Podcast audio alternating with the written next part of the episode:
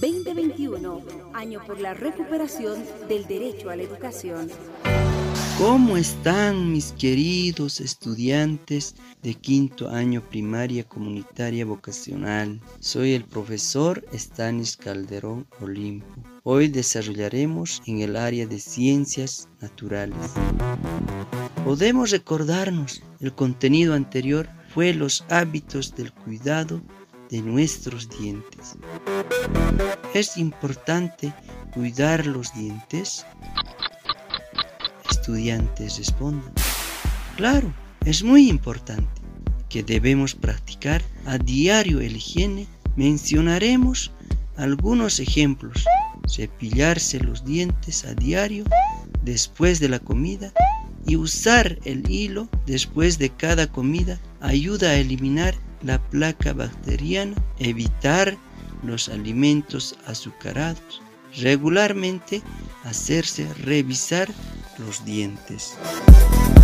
Ahora iniciaremos con una actividad, el cuento sobre la galleta. Yo les contaré el cuento. Todo comenzó por una galleta que viajó por el sistema digestivo. Entró por la boca, ella pensó que no era peligroso, pero cuando se dio cuenta ya estaba en pedazos. Los dientes la habían masticado y la saliva la volvió viscosa. Intentó escapar, pero como estaba viscosa, no pudo y resbaló por un abismo que resultó el esófago. Cayendo reunido todas sus partes, intentaba escapar, pero no podía, porque había músculos que le hacían resbalar. Cayó en el estómago y empezó su segundo viaje. El estómago tenía forma de saco.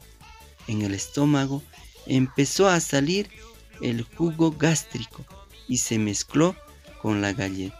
Durante ese proceso eliminó la mayor parte de sus microorganismos. Después de 3 a 4 horas pasó al intestino delgado. Ahí comenzó la peor parte. El intestino delgado la volvió partículas muy, muy pequeñas. El páncreas reguló la glucosa del organismo y el hígado eliminó las sustancias tóxicas que se unen con otras moléculas. Alrededor de 12 horas extrajo todos sus nutrientes y los envió a todo el cuerpo por la sangre. Las partes que no fueron nutrientes las envió al intestino grueso, que absorbe el agua y las sales minerales que después lo convirtió en material fecal. El cuento se terminó. ¡En, mis, intestinos! Glu, glu, glu, empuja la comida. Glu, glu, glu, glu, en mis intestinos. Masca, traga, bate, glu, glu. Queridos estudiantes de quinto año primaria comunitaria vocacional, todos de pie, pararse. Hoy vamos a realizar la práctica palpando nuestro cuerpo sobre el cuentito de la galleta. ¿A dónde entró la galleta? Entró a la boca, pensando que no era peligroso. Pero cuando se dio cuenta, ya estaba en pedazos. Por dentro estaba la lengua y los dientes. Fue masticado. ¿Cómo apareció la galleta? La galleta mediante la saliva se volvió viscosa Intentó escapar y no podía. Como estaba viscosa, resbaló al esófago. Luego ya estaba un bolillo de alimento. De nuevo intentó escapar, porque había músculos que le hacían resbalar al estómago. ¿A dónde llegó la galleta? Llegó al estómago. Luego se mezcla con el jugo gástrico. Durante el proceso se eliminó la mayor parte de sus microorganismos. Después pasa al intestino delgado. ¿Qué es el jugo gástrico? Es un líquido de color claro, producido en el interior del estómago por las células parietales. Es muy importante para la digestión de los alimentos que ingerimos o que comemos. ¿Qué pasó la galleta en el intestino delgado? Es una estructura tubular, tiene la responsabilidad en la absorción de nutrientes del alimento. Lleva la comida hasta el colon donde está el intestino grueso.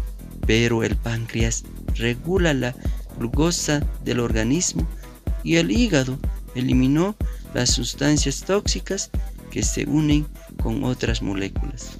Después de varias horas, todos los nutrientes del alimento que tenga pasan por todo el cuerpo mediante la sangre. Y los alimentos que no son nutrientes pasa al intestino grueso. ¿Qué pasó con la galleta en el intestino grueso? Fue enviado por el intestino grueso y las convirtió en heces fecales. Salió por el recto o ano. La función que cumple el intestino grueso es absorber el agua que aún quede en el químico y formar los desechos sólidos de los residuos alimenticios no digeribles. Apreciados estudiantes, nos preguntamos entonces, ¿cuál sería el contenido que vamos a desarrollar hoy? Sería el sistema digestivo. Para ello, todos podemos sentarnos, queridos estudiantes. Tenemos en la cartilla el gráfico o el dibujo del sistema digestivo. Para nosotros, el sistema digestivo es el conjunto de órganos que se encarga de convertir los alimentos en sustancias nutritivas para el cuerpo humano.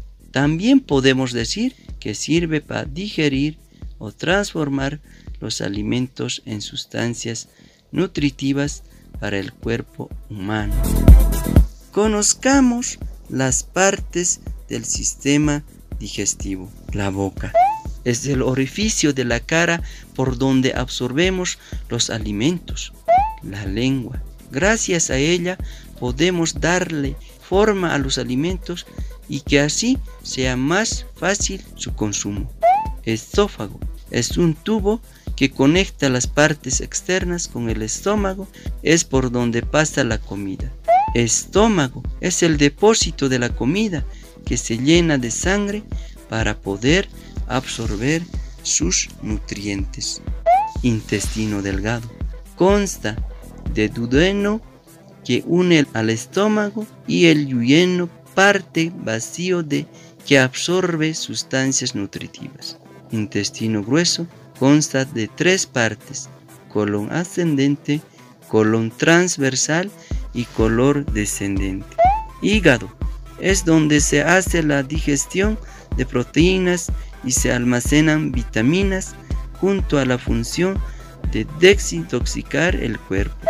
Vesícula biliar, que segrega bilis para evitar la putrefacción de los ingeridos. Páncreas, que segrega el jugo pancreático para ayudar la digestión. Ano o recto es la terminación del intestino grueso. Por lo tanto, el sistema digestivo tiene cuatro funciones básicas. Ingestión, digestión, absorción, excreción. Ingestión es el proceso en el que la comida es consumida. Es a la que comúnmente llamamos comer. Digestión es la manera en la que la comida se disuelve en estómago para poder pasar al siguiente proceso. Absorción.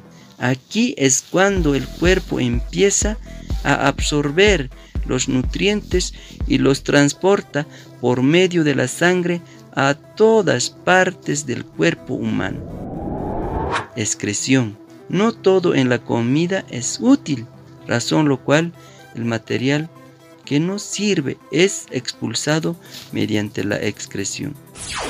Estudiantes, el higiene es muy importante antes de consumir los alimentos, lavar las verduras, hortalizas, frutas y otros, siempre hay que lavar con abundante agua.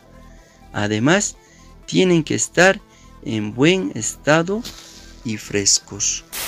¿Qué fruta es buena para la digestión? Las frutas son más recomendables para el buen funcionamiento del sistema digestivo. Son la manzana, el plátano, la pera, la piña y la papaya por ser más digeribles. ¿Qué verduras y hortalizas es buena para la digestión? Podemos mencionar lechuga, acelga, alcachofa, calabaza, brócoli, apio y otros. Aportan vitaminas y minerales para nuestro cuerpo. Las enfermedades que pueden ocasionar el mal funcionamiento del sistema digestivo. Podemos mencionar algunas enfermedades del estómago como ser la diarrea. Se considera diarrea la evacuación de defecaciones más de tres veces al día de forma líquida. La diarrea crónica puede causar severas deshidrataciones en el paciente. Estreñimientos. Cuando la persona defeca tres veces a la semana y que excreta solo heces duras y en forma de bola. Úlceras. Es cuando la tela que recubre las paredes del estómago se ve afectada, dañada, creando pequeñas gallas. Para evitar las enfermedades que he mencionado, ¿cómo podemos conservar sano el aparato digestivo? Podemos conservar 1. Consumiendo alimentos en buen estado. 2. Masticar bien los alimentos. 3. No comer demasiado. 4. Tratar de comer en horas fijadas. Estudiantes, hoy realicen un dibujo y colorea del sistema digestivo en sus cuadernos o carpetas y escriba sus partes de la misma. Queridos estudiantes, cuídense mucho, utilice el barbijo, lavarse las manos con agua y jabón es por tu salud. Hasta pronto. Estás en compañía de Educa Bolivia.